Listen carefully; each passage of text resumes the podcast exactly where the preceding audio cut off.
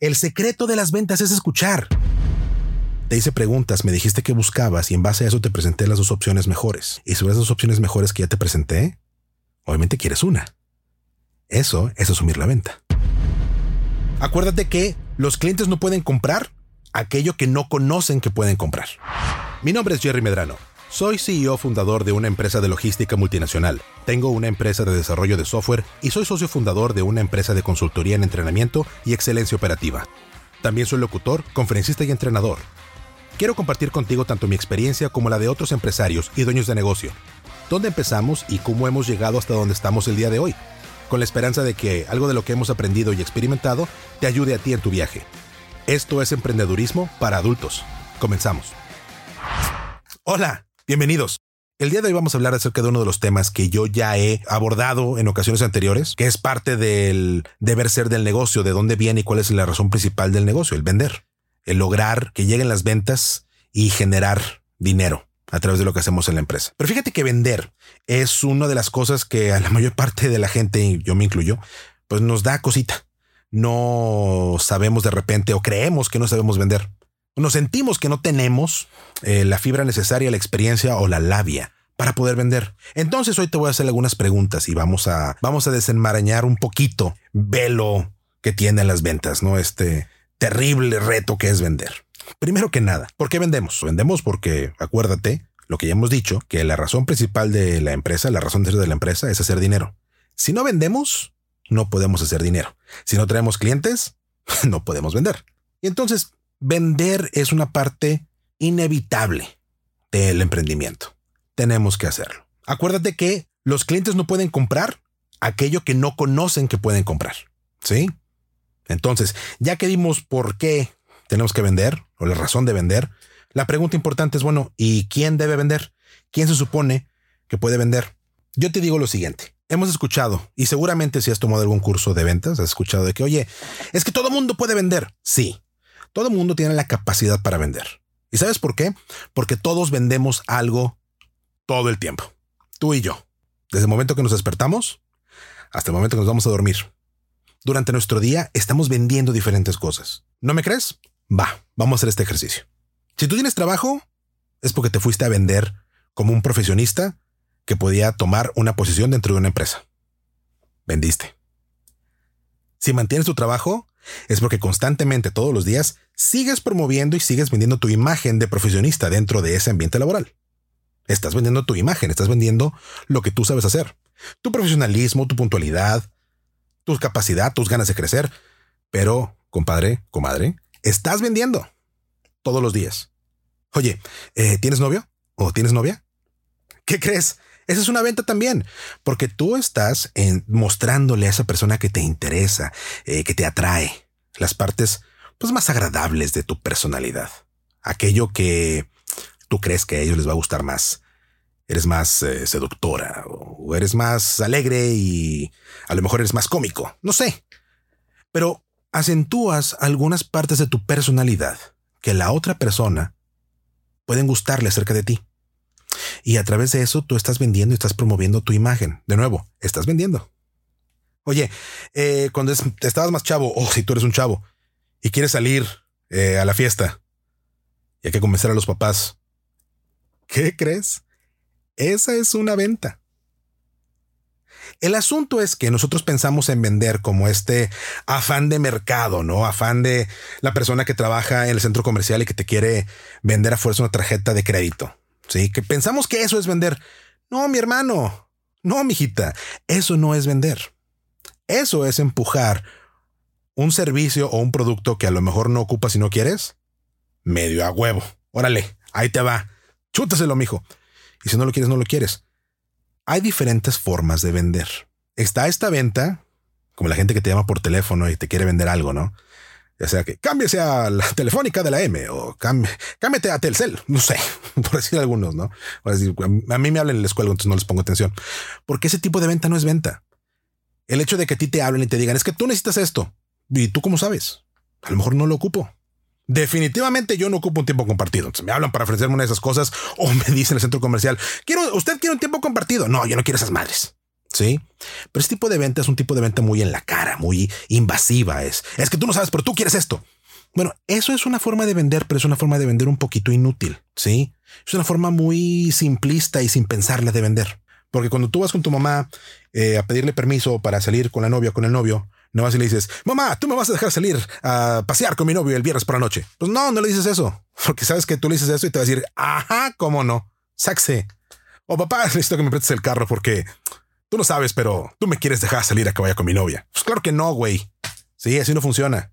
Ni vas con tu jefe y le dices, oye, ¿qué crees? Tú no lo sabes, pero tú me vas a dar un aumento. Claro que no. ¿A santo de qué? Ese tipo de venta invasiva, confrontacional, de merolico, no sirve. Eso no es vender. Eso es promocionar. Eso es estar haciendo que la gente se ubique y sepa de que, ah, mira, están esos tiempos compartidos bien, bien molestos. Ah, mira, está la tarjeta de crédito esa de este, del guerrerito. Sí, que te la ofrecen en todos los centros comerciales. Ubicas la marca, pero no es una venta. Porque vender, vender es un arte, es una ciencia. ¿Cuál es la diferencia entre un vendedor con experiencia y tú como emprendedor? Primero, tú como emprendedor, tú conoces tu negocio, tú conoces tu producto, tú conoces tu servicio.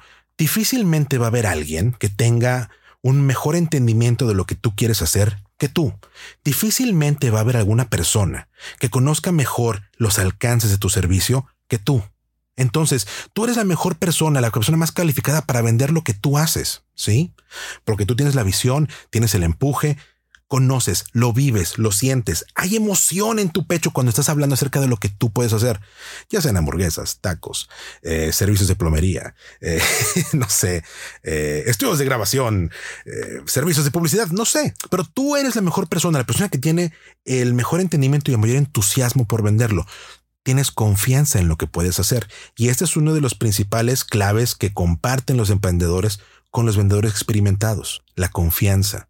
El vendedor experimentado proyecta confianza en lo que vende.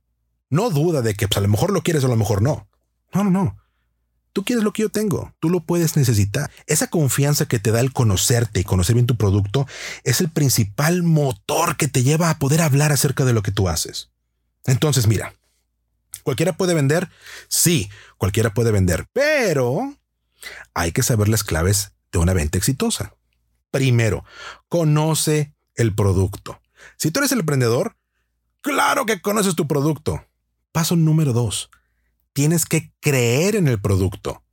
La confianza no la generas por decir ciertas frases o establecer cierta eh, manera de presentar que proyecte confianza. La confianza de para afuera es ser un merolico. Es una persona que es falsa. La confianza se genera de adentro. La confianza la generas en la forma en que te presentas, en la forma en que actúas, en la forma en que hablas, además de conocer el producto. Tú debes proyectar esa confianza y esa confianza solamente existe cuando crees en lo que estás haciendo. De nuevo, como emprendedor, no hay nadie más calificado que tú para poder hablar acerca de lo que tú haces, acerca de lo que tú quieres y lo que puedes ofrecer. Por último, entonces esta es la clave. Esta es la gran diferencia entre las ventas de supermercado, las ventas de eh, la plaza comercial, contra una venta bien llevada, una venta profesional. El secreto de las ventas, sácate, sácate. El secreto de las ventas es escuchar. Ah, ¿verdad? El secreto de las ventas es escuchar. Tú conoces tu producto. Excelente. Qué bueno. Crees en tu producto. Maravilloso porque eso es lo que se ocupa. Si no lo conoces, pues ¿qué vendes? No me puedes vender, por ejemplo, un tiempo compartido en Grecia si nunca has ido a Grecia. ¿Qué me vas a decir? Me vas a decir las mismas cosas que yo me imagino que puedo tener. Pero necesitas conocer el producto, cuáles son sus bondades, cómo sirve, cómo te puede solucionar la vida, cómo puede hacer tu vida más fácil. Y por último, escuchar. Porque vender no es hablar como merolico. Vender no es solamente decir todas las cosas buenas del producto. Esto es algo que yo aprendí, mira, de a topes contra la pared. Tú me escuchas, yo soy una persona que tengo mucha dificultad en ocultar mis emociones. Las emociones yo las llevo a flor de piel. Para mí esta parte de la venta donde yo te tengo que decir que hay la emoción y cuánto rollo me, aflora, me gana. Y a muchos emprendedores les pasa lo mismo. Este empuje, esta eh, efervescencia que te da el querer que la gente conozca lo que tú puedes hacer y lo que estás haciendo con tu negocio. Pues obviamente es lo que quisieras, que todo el mundo se enterara. Pero acuérdate que, si bien tú tienes la emoción por dentro y proyectas tu confianza, no le puedes vender nada a nadie que el cliente no quiera. Y por eso tienes que escuchar. Si el cliente te busca, es porque ya sabe más o menos qué es lo que quiere. Si el cliente llega a tu lugar de trabajo, si el cliente llega a tu negocio, el cliente está buscando algo. El 60% de la venta es que el cliente llegue contigo. Y cuando los clientes no llegan contigo, pues para eso existe la magia de la publicidad de la mercadotecnia. Y si quieres saber acerca de eso, acércate con los amigos de Inspiral México. Ellos te pueden ayudar. Golazo, por favor. Gracias, gracias. Patrocinados. Ahorita me fíjate en el cheque, por favor, mano. este, ándale, por favor. El SPAY te lo encargo, mijito. No, PayPal si quieres, para que no sea, no sea difícil. Entonces, cliente, si el cliente llega contigo, la venta ya está más que hecha. Tienes el 60% del avance ya hecho. Si tú tienes que llegar con el cliente, tienes un buen avance. Lo que lo único que tienes que hacer es hacer las preguntas correctas. Pocas cosas son más difíciles que establecer una venta en frío. La venta en frío, ese tipo de venta cuando tú, tú llegas, te acercas tú al cliente para ver si tiene una necesidad de los servicios que tienes que ofrecer. Y mira, en mi experiencia me ha aventado muchísimas visitas para vender en frío. Antes, cuando trabajaba en call centers, la venta en frío era por teléfono. Ah, todo mundo hemos pasado por ahí. A todo mundo nos han hablado para vendernos algo. La diferencia está en que si yo hablo para venderte algo, te voy a decir quién soy, qué es lo que yo hago, qué es lo que yo ofrezco. Y entonces te voy a preguntar, ¿alguna vez has tenido necesidad de... Por ahí es donde empieza la conversación. La venta tiene que ser una conversación. Yo me siento contigo para ofrecerte algo que yo tengo, lo que sea, servicio o producto, ¿sí? Pero primero tengo que saber si tú realmente lo necesitas. Créeme, si yo estoy en un mercado vendiendo algo es porque hay un mercado meta. Alguien lo ocupa. Hay que primero enfocarnos en el mercado correcto. No le voy a ir a vender, por ejemplo, patinetas a un asilo de ancianos. Hay que tener un enfoque. Tienes que saber a quién le vendes lo que tú haces. Y si ya estás emprendiendo es porque ya sabes más o menos cuál es tu mercado. Entonces acércate a ese mercado que es tuyo, a ese mercado meta que tú necesitas. Cuando te acerques a esas personas que son tu mercado meta, no empieces, mira, mi nombre es Gerardo, yo te vengo a vender discos duros para tus computadoras porque tú necesitas discos duros para tus computadoras. Pues sí, seguramente sí. Seguramente sí voy a ocupar discos duros para la computadora. Pero si tú vienes y me dices que tú los ocupas, pues sí se los ocupo, pero se los compro a alguien más, muchas gracias, sé que te vaya muy bien. Es muy diferente cuando llegas por ejemplo, a esta oficina donde estamos, y dices, ¿qué tal? ¿Cómo estás? Mi nombre es Gerardo. Yo vengo representando una marca líder en el almacenamiento digital de información. Ah, ¿Tú utilizas discos duros? Pues sí, claro. Sí se los ocupo. Ah, qué perfecto. ¿Qué tipo de discos duros ocupas? ¿Qué capacidad necesitas en tus discos duros? Empiezas a hacer preguntas. Porque esas preguntas son las que te van a ayudar a poder establecer la necesidad del cliente y poder entender cómo es que tu producto puedes posicionarlo dentro de lo que los clientes necesitan. Por eso es tan importante escuchar. Escucha primero. Haz preguntas. Cierra la boca. Y seguramente todos conocemos o tenemos algún, alguna persona dentro de nuestro círculo de conocidos que son, uno piensa que, híjole, es que son buenísimos para vender porque empiezan a hablar y te empiezan a envolver y te empiezan a decir y cuánto rollo. No te dejan hablar, que es diferente. No te dejan este, meter un, sabes que es que no me interesa. Hay mucha gente que así vende. No vamos a despreciar aquí nunca el trabajo de nadie. Hay mucha gente que es muy exitosa con ese tipo de venta que te va envolviendo, que te empiezan a hablar y te dicen otra cosa y te dicen otra cosa. De repente no te acuerdas dónde empezaste y es sí, quiero tres. Ok. Todo el mundo hemos caído en algo así, ¿eh? Yo no me siento mal porque me lo han hecho. Bueno, ya no. y tú no te sientas mal si te pasa a ti también. Hay gente que es muy buena hablando, que te envuelve cuando están hablando. Bueno, te envuelven o te duermen o te hipnotizan. No sé. La verdad es que cualquiera de esas tres. Sí, pero es un tipo de venta que funciona. ¿Sabes cuál es el problema con ese tipo de venta? Para mí ese tipo de venta y el tipo de venta de plaza comercial, donde te abordan es que, oye amigo, tú quieres esto. El problema es que tú me estás forzando algo que a lo mejor yo no quiero. El problema es que tú me estás obligando a que yo acepte algo que a lo mejor no quiero. Y si no estoy poniendo atención o si me interesa vagamente y me envuelven y me dejo envolver, híjole, bueno, pues ya hicieron la venta. Pero sabes que eventualmente, y no sé si tú lo has sentido, reflexiona en esto.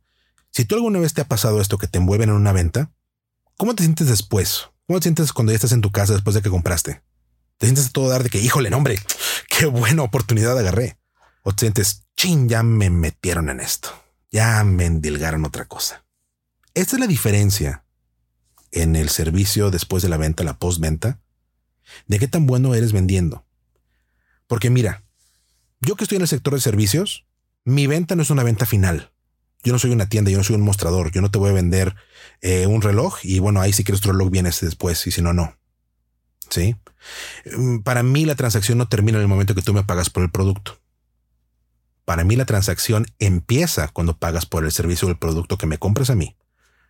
Porque yo realmente dependo en mi negocio del cliente repetitivo, el cliente que me sigue comprando, el cliente que regresa y me pide más.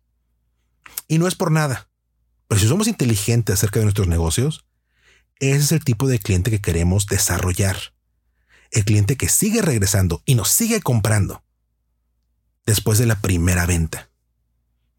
Ya sea porque le gustó la calidad del producto, porque le gustó la forma en que le atendiste, porque le gustó la forma en que contestaste sus preguntas después de que compró, o porque generaste un vínculo con esa persona.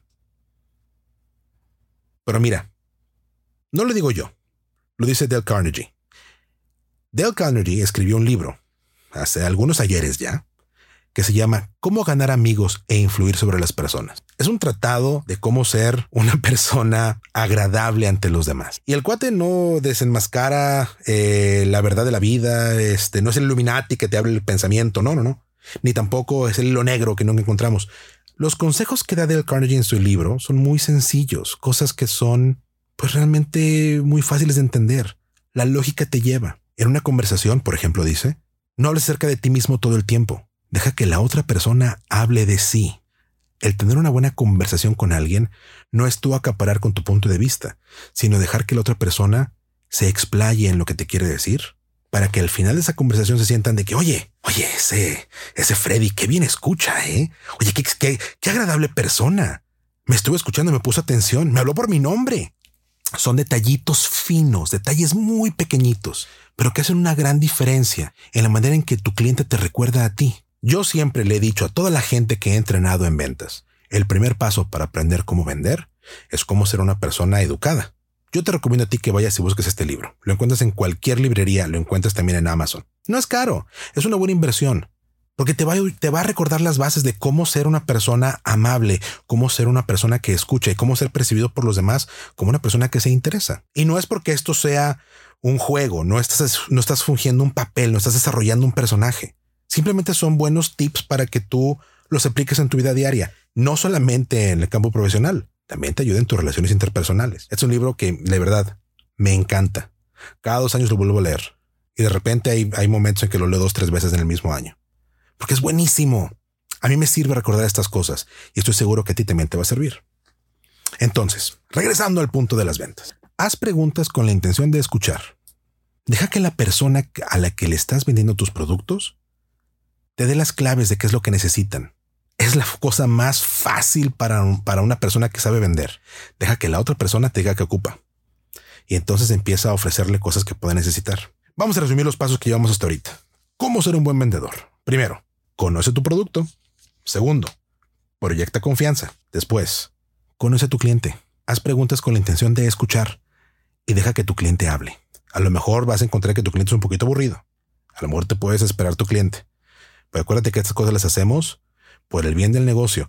La razón número uno del negocio, hacer dinero. Y lo que quieres es construir una relación a largo plazo. Vamos a andar un poquito en eso. Una relación a largo plazo con tu cliente. Importantísimo. Para poder hacerlo, yo te recomiendo lo siguiente. Primero, causa una primera buena impresión. Tienes que proyectar una cierta imagen. Yo te soy más sincero, vístete con aquello que te haga sentir cómodo. Presentable, pero cómodo. Piensa en función de con quién vas a hablar. Si tú le vas a ir a vender a los gerentes de compras de las empresas, ya sabes que un gerente, de nivel que sea, solamente es una persona más preparada, es una persona que está en un escritorio, tiene a lo mejor cierto código de vestimenta, no vayas a llegar en jeans rotos, en tus Converse chiditos, no vayas a llegar con tus accesorios de piel o con tu gorra, este, del equipo de fútbol favorito, firmada por todo el equipo. O sea, tienes que pensar un poquito en con quién vas a hablar. Va a haber reuniones en las que te tienes que vestir un poquito mejor. Hay diferentes tipos de vestimentas dependiendo de la ocasión. Está la vestimenta formal de negocios. Usualmente se entiende como traje y corbata. Está el business casual o el, el tipo de vestimenta casual de negocios. Pantaloncito de vestir, zapato de vestir, camisa, a lo mejor un blazer, a lo mejor un saco. Después está una vestimenta casual, que es como la mayor parte de la gente se viste, ¿no? Pantalones pueden ser jeans, no demasiado aguados, no demasiado ajustados, un relax fit o a lo mejor un regular fit, una camisa de vestir o una camisa eh, de manga corta, dependiendo si hace mucho calor donde vives. Por ejemplo, aquí en Monterrey, yo te recomiendo que uses camisas de manga corta. No vayas al otro extremo y te vistas con el traje de tres piezas porque estás a morir de calor. Vístete cómodo. Presenta esta imagen tuya. Hay muchos blogs que puedes ir a buscar de cómo vestirte de manera adecuada según la ocasión. Búscalos. Infórmate un poquito, pero sobre todo, tienes que asegurarte de que tú estás presentando una imagen seria, una imagen de negocios. No vas a ir a presentarte con el gerente de compras de una empresa en una camiseta de Stranger Things. No te vas a ir a presentar con el gerente de compras con tu camisa de los Beatles. Estas cosas tienen su lugar y dependiendo de la industria. Pero yo te digo, trata de presentar una imagen bien limpia, bien presentada, un poquito cuidada, sin ser demasiado demasiado estricto con tu vestimenta, ¿sí? Primero que nada, tú tienes que estar cómodo. Si tú no estás cómodo, no puedes proyectar confianza.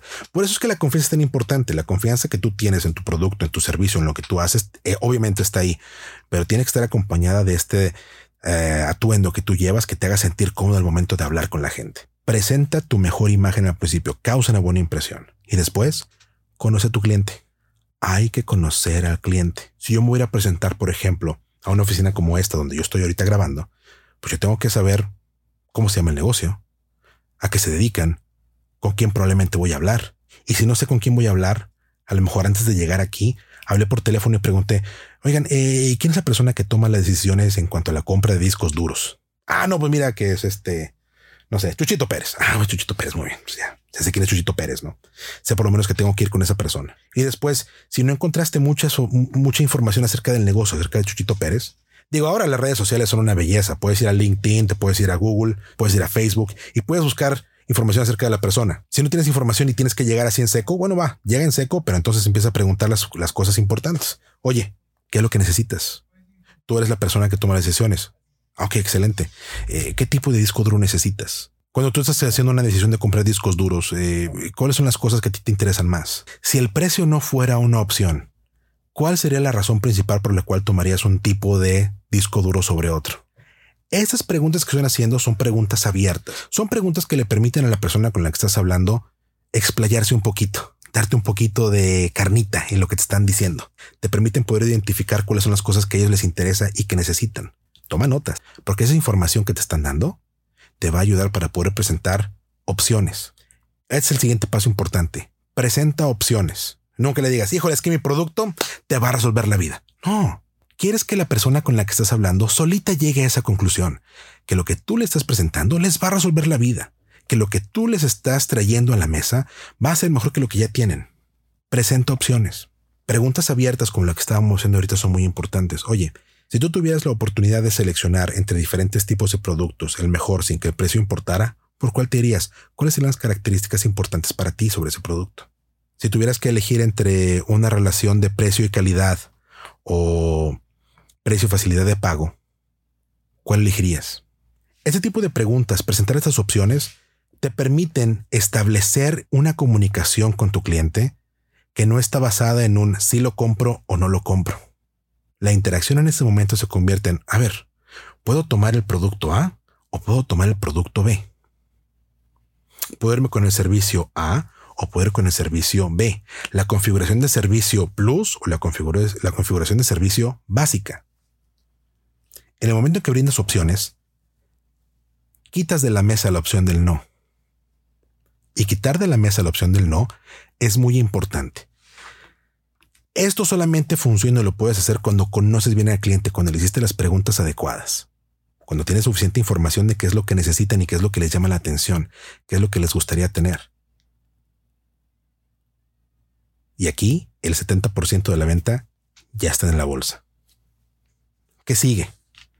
siguen las dos cosas más fáciles cuando las platicamos, pero que toman tiempo una vez que lo empiezas a practicar.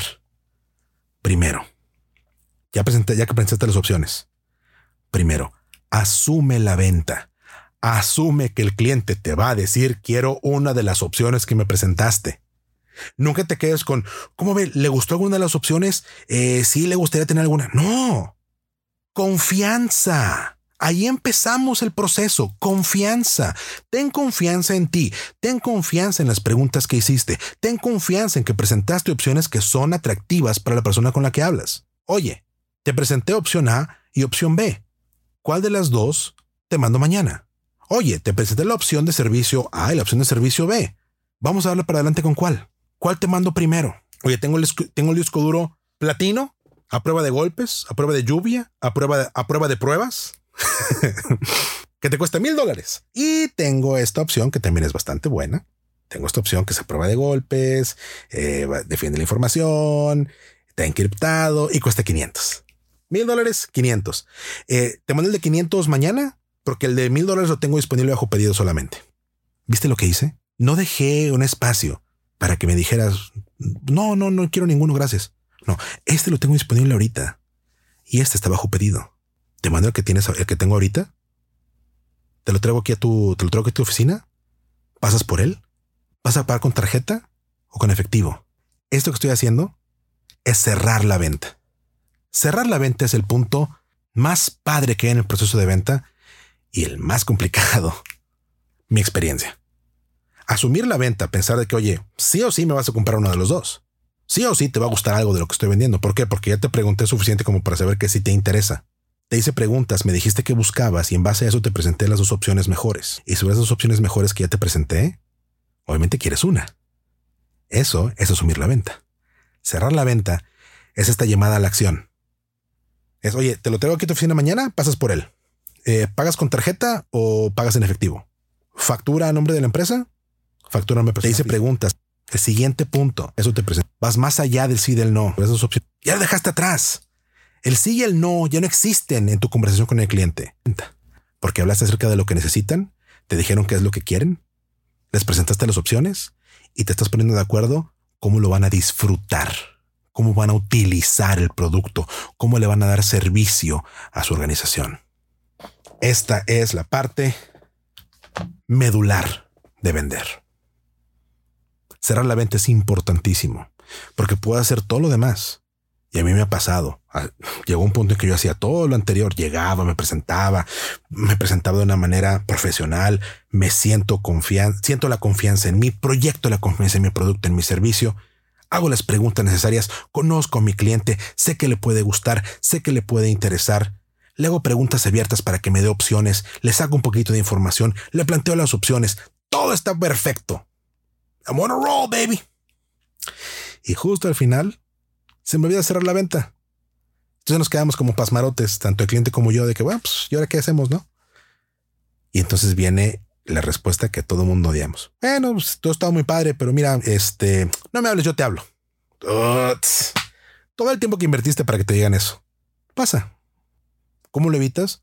Asume la venta. Asume que ya está vendido. Ya fue un sí cómo te doy el producto, cómo te entrego el servicio. Ok. Wow, esto ha sido, ha sido todo un camino que hemos avanzado ahorita. ¿eh?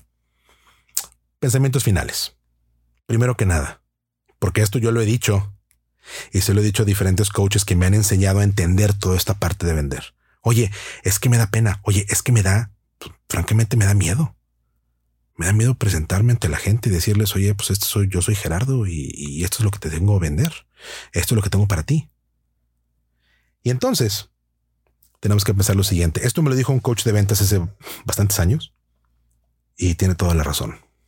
Me dijo, Gerardo, en las ventas, todas, la que agarres, ¿sí? lo que quieras vender, ¿va? Desde cintas para los zapatos hasta un carro, ¿sí? Todas las ventas, todas son un no. El no lo tienes en el momento que te pones a vender antes de que hables con un cliente, antes de que levantes el teléfono y hagas una llamada, antes de que un cliente llegue a donde estás tú y empieces a hablar con él, el no ya lo tienes. Si ya tienes el no, pues ve por el sí. El no ya está garantizado.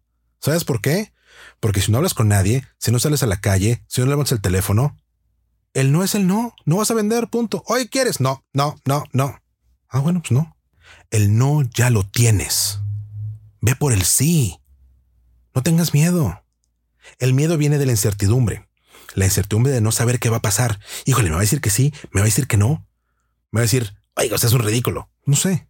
Pero sabes qué? El no ya lo tienes. Lo demás, lo demás es conocer tu producto, conocer tu servicio, que tú estés cómodo con lo que estás ofreciendo. Ve y habla con la gente. Las ventas no son ventas, son conversaciones. Siéntate a platicar con la gente. Siéntate a hablar con la gente, siéntate a hablar con las personas que toman las decisiones. Habla, haz preguntas, escucha. De ahí vienen las ventas, de ahí vienen los sís, porque el no, el no ya lo tienes, papá.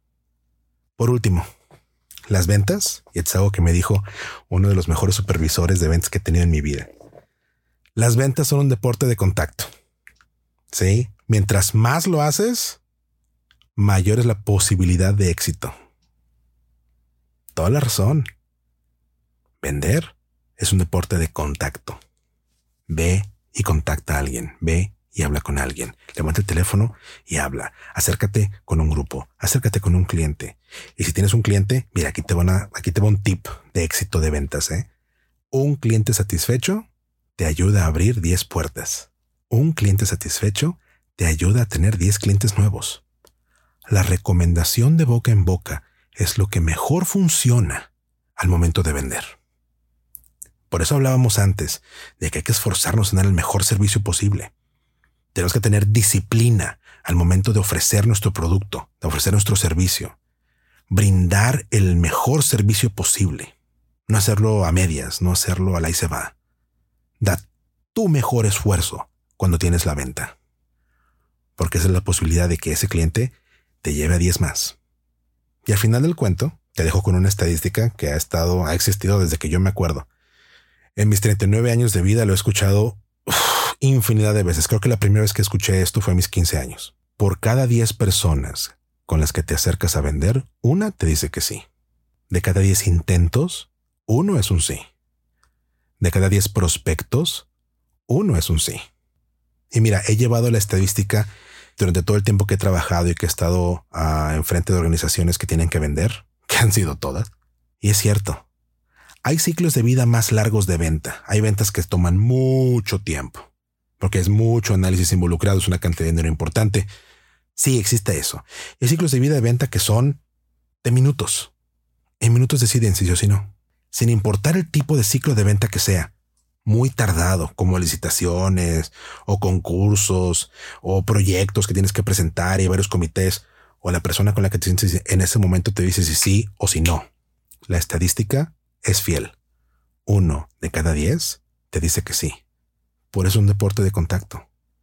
Ve a embolsarte los nos que ya tienes lo más rápido posible. Ve a que te digan que no. Mientras más nos acumules, más sí vas a tener. Es uno a diez. Por cada diez nos vas a tener un sí. Ve a buscarlos. No le tengas miedo al no. El no es tu amigo. El fracaso es lo que te ayuda a crecer. Lo hemos dicho. El fracaso es el mejor maestro. Ve a que te digan que no. Porque mientras más gente te diga que no, más rápido vas a llegar al sí. Espero que esto que te he compartido el día de hoy te ayude. A mí me ha ayudado muchísimo. ¿Tienes preguntas? ¿Comentarios? ¿Quieres que hablemos un poco acerca de lo que tú haces en tus ventas? Contáctanos en las redes sociales, Instagram y Facebook, arroba emprendedurismo MX. Cuéntame tu experiencia vendiendo. ¿Que te han dicho que sí, que han dicho que no? Estoy seguro que en la práctica vamos a llegar a ser los mejores vendiendo. Gracias por escucharme. Que tengas excelente día. ¿Tienes dudas, comentarios o experiencias que quieras compartir con nosotros? Encuéntranos en Facebook e Instagram como Emprendedurismo MX. Cuéntanos tus logros y tus cagazones. Esto fue Emprendedurismo para Adultos, el podcast donde te comparto mi experiencia y la de otros emprendedores sobre cómo aprendimos de nuestros logros y nuestros errores. Yo soy Jerry Medrano. Nos seguimos escuchando.